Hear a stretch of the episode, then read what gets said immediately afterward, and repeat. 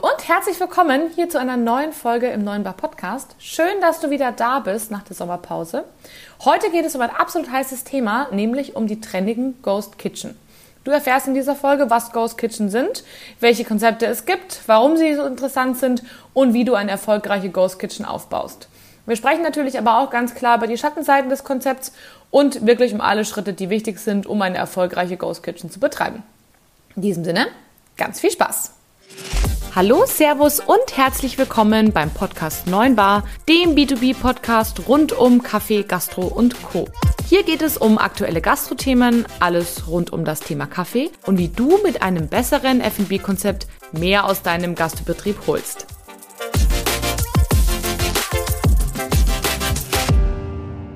Hi und herzlich willkommen. Schön, dass du wieder hier bist im neuen Bar Podcast und dir diese neue Folge anhörst. Mein Name ist Kathi Rittinger. Ich bin Kaffeemaschinenverkäuferin bei der Kaffeegruppe hier in München. Und ja, die letzten zwei Wochen habe ich ein bisschen ähm, in Anführungsstrichen den Sommer genossen, ein paar Dinge geregelt und mein Privatleben ein bisschen auf Vordermann gebracht, denn auch das ist super wichtig. Und freue mich jetzt total, heute wieder hier zu sein und mit euch über ein ganz, ganz spannendes Thema zu sprechen. Und zwar um das Thema, über das Thema Ghost Kitchen. Ghost Kitchen ist was, was mir schon seit Jahren über den Weg läuft. Vor ein paar Jahren war das eher noch so eine abgespacede Geschichte, wo man sich denkt, so, naja, das kann ja nichts werden. Tja, inzwischen ist es äh, durch die Corona-Krise auf jeden Fall total befeuert worden, dieser Trend. Und ich freue mich heute total darüber, mit euch zu sprechen. Und ich würde sagen, wir steigen auch einfach mal direkt ein. Nämlich, wir sprechen einmal zuerst darüber, was sind denn überhaupt Ghost Kitchen? Ja, nicht jeder von euch hat vielleicht schon mal was davon gehört. Deswegen starten wir dann einfach mal damit. Ghost Kitchen sind im Endeffekt Restaurants, in denen zwar gekocht wird, aber nie serviert wird. Das heißt, es sind klassische Delivery- oder To-Go-Restaurants, bei denen man vor Ort definitiv nicht essen kann.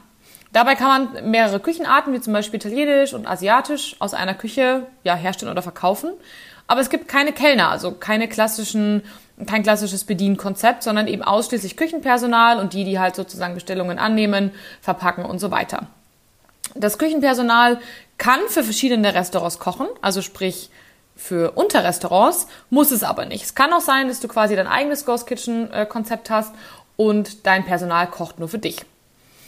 Das Coole ist, dass diese Ghost Kitchen ähm, Konzepte nicht unbedingt in einem Restaurant sein müssen, also sprich in einem restaurantartigen Gebilde, sondern auch theoretisch in einer Lagerhalle, denn die müssen nicht zwingend eine gute Lauflage haben, damit die funktionieren und können damit auch irgendwo, ja, ich sag mal, sonst wo sein, wo eine gute Verkehrsanbindung ist. Wer sich jetzt denkt, oh mein Gott, was soll das denn sein? Wer macht denn so und sowas?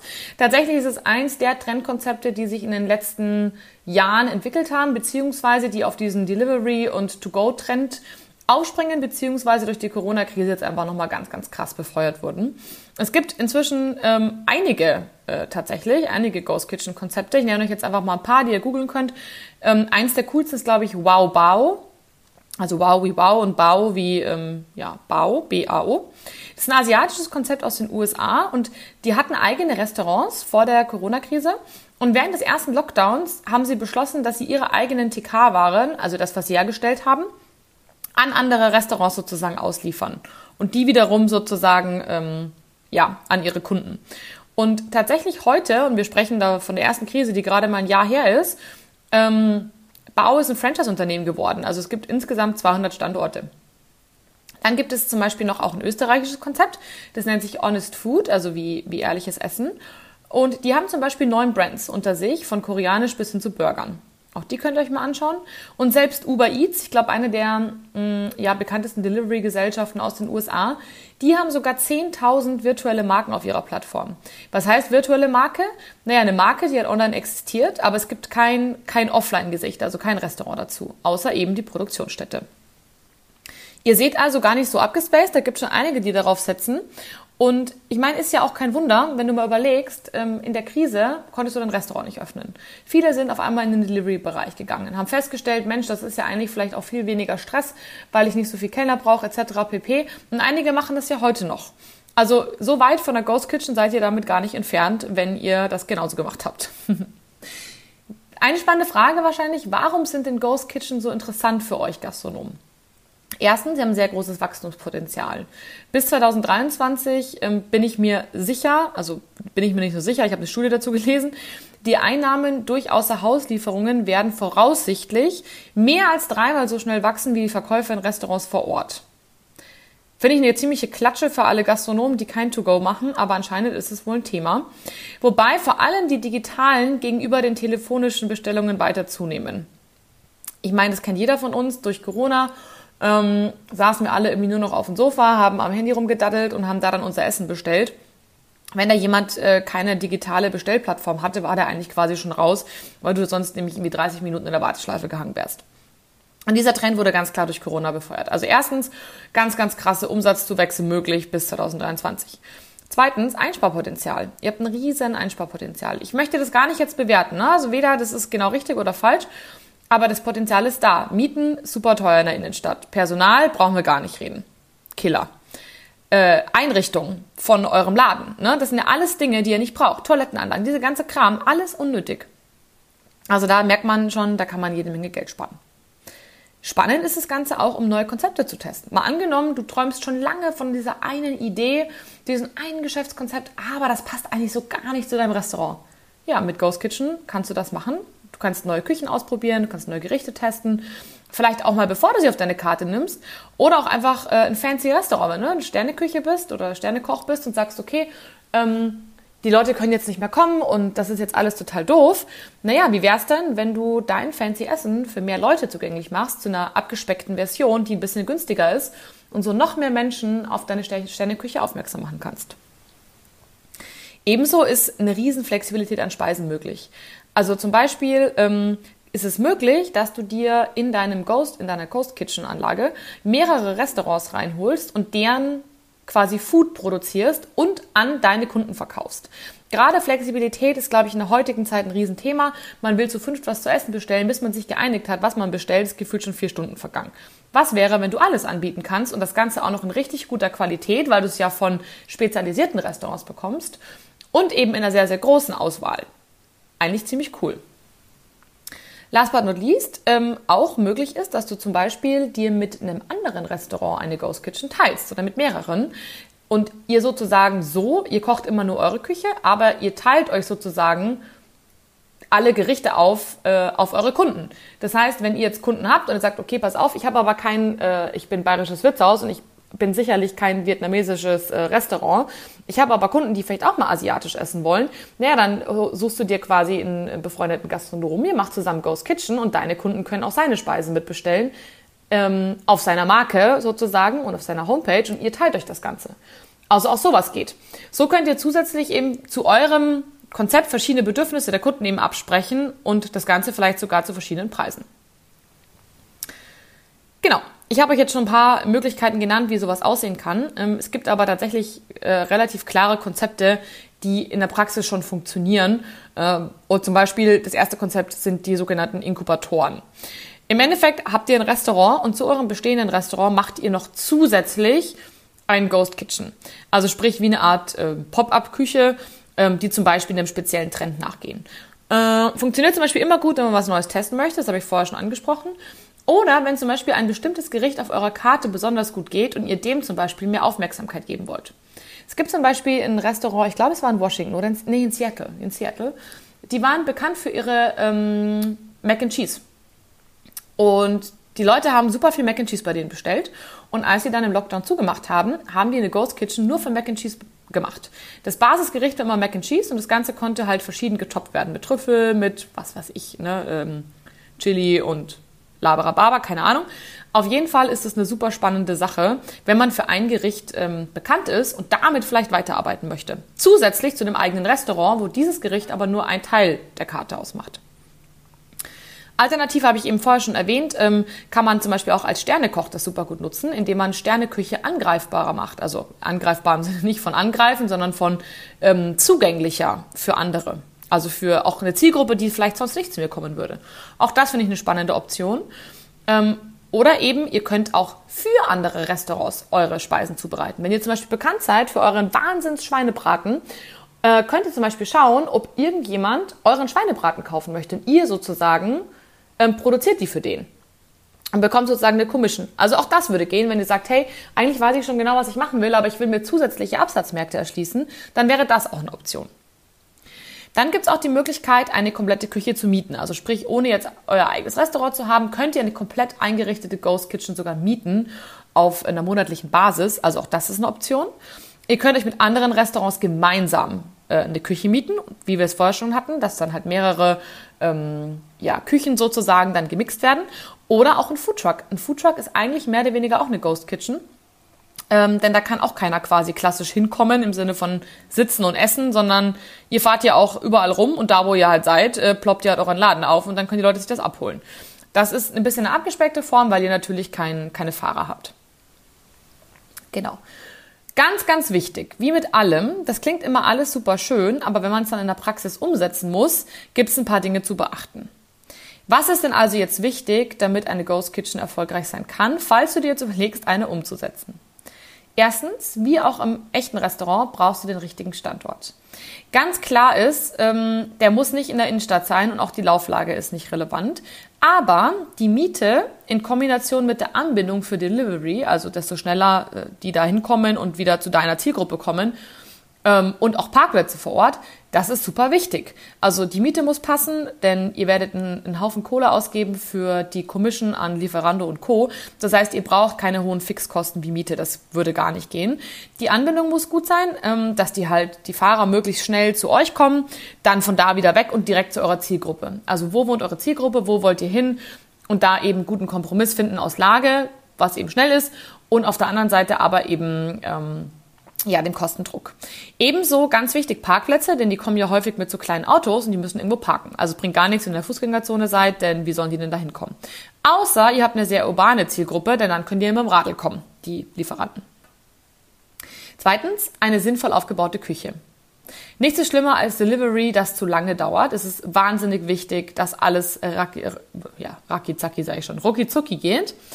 Und dafür braucht ihr eben eine sinnvoll aufgebaute Küche. Lasst euch da auf jeden Fall von einem sehr guten Küchenanbieter beraten, damit die Prozesse einfach alles ähm, ja, aufeinander abgestimmt sind, ihr keine unnötigen Laufwege habt und so weiter.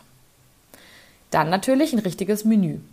Am besten ist die Kombi aus simpel, also sprich einfache Zutaten, schnelle Zubereitungsformen, ehrliche Zutaten, ähm, kein stundenlanges Einkochen notwendig und sehr beliebt. Mac and Cheese ist, glaube ich, das beste Beispiel dafür. Es ist Pasta mit einer richtig geilen Käsesoße.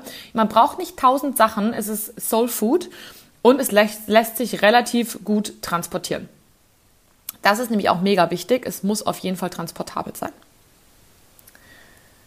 Ähm, genau. Und wichtig, nicht zu teuer. Die Kosten sollten nicht zu hoch sein, denn wie ich es vorher schon angesprochen habe, ihr werdet einen relativ hohen Anteil an Delivery-Kosten haben und der crasht euch im Zweifel eure Marge. Also da aufpassen, dass ihr da einfach viel auch auf ähnliche Zutaten geht, wie eben Mac and Cheese, die nur mit verschiedenen Dingen getoppt werden. Käsespätzle könnte ich mir zum Beispiel auch vorstellen, dass man sagt, hey, wir machen welche mit Kräutern, welche mit Kurkuma, welche mit was weiß ich, Trüffel, äh, mit äh, Chili Cheese und so weiter. Genau. Dann ganz wichtig, sinnvolle Plattformen. Natürlich bringt euch das beste Konzept nichts, wenn ihr nachher nicht gefunden werdet. Also müsst ihr schauen, welche Plattformen haben für euch das beste Preis-Leistungs-Verhältnis. Preis ist natürlich eine Riesensache, weil Marge ist wichtig. Aber ihr braucht natürlich auch Plattformen, die sehr populär und sehr beliebt sind, weil sonst findet euch keiner. Da müsste man einfach mal verschiedene Plattformen testen und sich anschauen. Ähm, das ist eben ganz, ganz wichtig. Ihr braucht eine hohe Reichweite. Die Fahrer müssen sehr, sehr schnell unterwegs sein. Ähm, digitale Bestellprozesse müssen für den Bediener super easy sein. Also am besten testet ihr das selber mal. Und ganz wichtig ist, dass ihr eben auch an die Kundendaten kommt. Ne? Also dass nicht, ähm, sage ich mal, euch die Kundendaten verwehrt werden und ihr im Zweifel dann gar kein Newsletter zum Beispiel mit denen starten könnt. Weil das ist natürlich super wichtig, dass ihr mit euren Kunden ja auch in Kontakt bleiben könnt. Genau. Bewertungen sind auch noch ein Riesenthema. Auch das sollte eben möglich sein, damit dann wieder andere Kunden eben angezogen werden. Fast last but not least sind die guten Verpackungen, die eben eine hohe Qualität ermöglichen. Denn was mit Ghost Kitchen nicht gemeint ist, ist, dass man sich alles spart und am Ende halt auch nur, äh, sag ich mal, eine Pizzaputze ist, die halt irgendwie ihre Pizza in einem lappigen äh, Karton verschickt. Also das ist nicht Sinn und Zweck der Sache, ähm, bei Ghost Kitchen die ist die Qualität sehr, sehr wichtig. Ansonsten wird man langfristig keine Chance haben. Also braucht ihr eine dementsprechend gute Verpackung, die eben das Essen warm oder kalt hält, am besten in der Qualität hält, die es eben sozusagen, mit der es aus eurer Küche rauskommt. Das Ganze muss attraktiv sein, also hübsch anzusehen, ordentlich gebrandet, dass die Leute auch wissen, dass es von euch ist und ähm, ja, sich da auch einfach angesprochen fühlen. Das Ganze muss erhitzbar sein, also falls ihr Essen habt, das eben warm gegessen werden soll. Und vor allem nachhaltig. Auch das ist wichtig. Also da solltet ihr auf jeden Fall Energie reingeben, sich das genauer anzuschauen.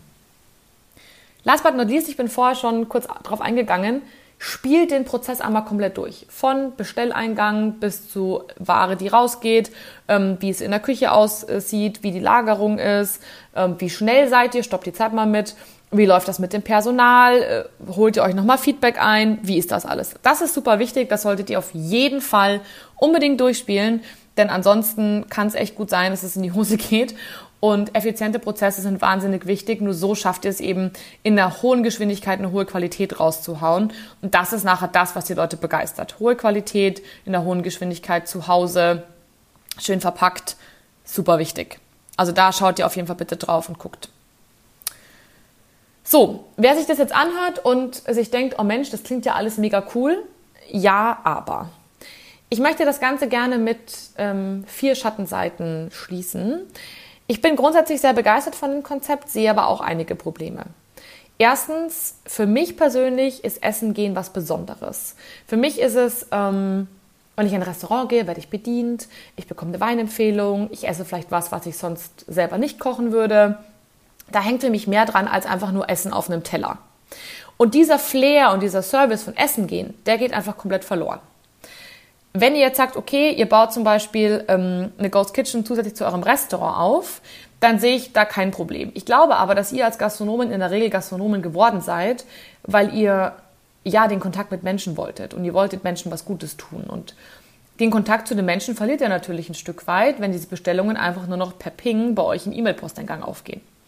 Da sollte man einfach ähm, ja, sensibel sein und am Ende des Tages, vielleicht kann man Ghost Kitchens auch einfach als Ergänzung sehen. Das ist nicht das gleiche wie Essen gehen, aber auch nicht das gleiche wie selber kochen. Wisst ihr, wie ich meine? Ich denke, das ähm, beschreibt es vielleicht ganz gut.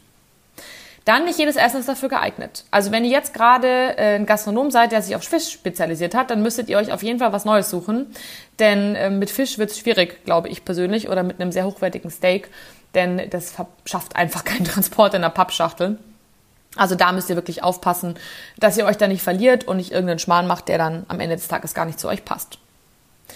Dann geht für mich ganz klar auch die Individualität verloren. Wenn jetzt ihr zum Beispiel bekannt seid für euer mega leckeres, äh, keine Ahnung, äh, Sushi und ihr macht das Sushi fertig und verkauft das an 800 Restaurants in der Stadt tiefgefroren, dann denke ich mir halt so, Mann, dann ist ja das eigentlich das, was euer USP war, inzwischen kein USP mehr, weil das gibt's ja inzwischen überall. Also ich finde, es geht ein Stück weit Individualität verloren, wenn man eben auf dieses, ähm, ja, sag ich mal, Delivery unter den Restaurants Konzept geht. Und last but not least, der Kontakt zum Gast geht einfach verloren. Wir sind doch alle irgendwie Gastronomen aus Leidenschaft und Gastgeber. Und wenn der Gast aber plötzlich quasi keine Rolle mehr spielt, weil ich den Gast gar nicht mehr sehe, ich gar nicht mehr sehe, wie er sich freut, wenn das Essen einfach mega lecker ist, sich beim Kellner nicht mehr bedanken kann, mit strahlenden Augen noch Trinkgeld gibt und dann völlig beseelt nach Hause geht, ist es dann wirklich noch das, weshalb du mal Gastronom geworden bist? Also das sollte dir einfach nur klar sein, dass du diesen Punkt halt einfach nicht mehr haben wirst. Und wenn du aber sagst, hey, die Punkte, äh, Flair, Service von Essen gehen geht verloren, nicht jedes Essen ist geeignet, Individualität geht verloren und kein Service mehr am Gast. Wenn dir das alles wurscht ist, dann solltest du jetzt in eine Ghost Kitchen starten. Solltest du sagen, nee, das ist nichts für mich, ich bleibe bei meinem Restaurant, umso besser für mich. Denn wenn es nur noch Ghost Kitchens auf der Welt gibt, bräuchte kein Mensch mehr eine Kaffeemaschine. und dann wäre ich auch irgendwann weg vom Fenster. Ergo, äh, wenn du ein Restaurant hast und unglücklich mit deiner Kaffeemaschine bist, ruf mich an wenn das kein charmanter Schluss war. Ich wünsche dir jetzt einen ganz, ganz schönen Tag bei was auch immer du heute tust. Und ja, melde dich, wenn du eine Kaffeemaschine brauchst. Ansonsten schau gerne vorbei bei Neuen Bar Podcast auf Instagram oder Facebook, denn da poste ich immer ein paar Themen zur aktuellen Folge. Wenn du also nochmal was nachlesen möchtest, dann schau auch gerne da vorbei.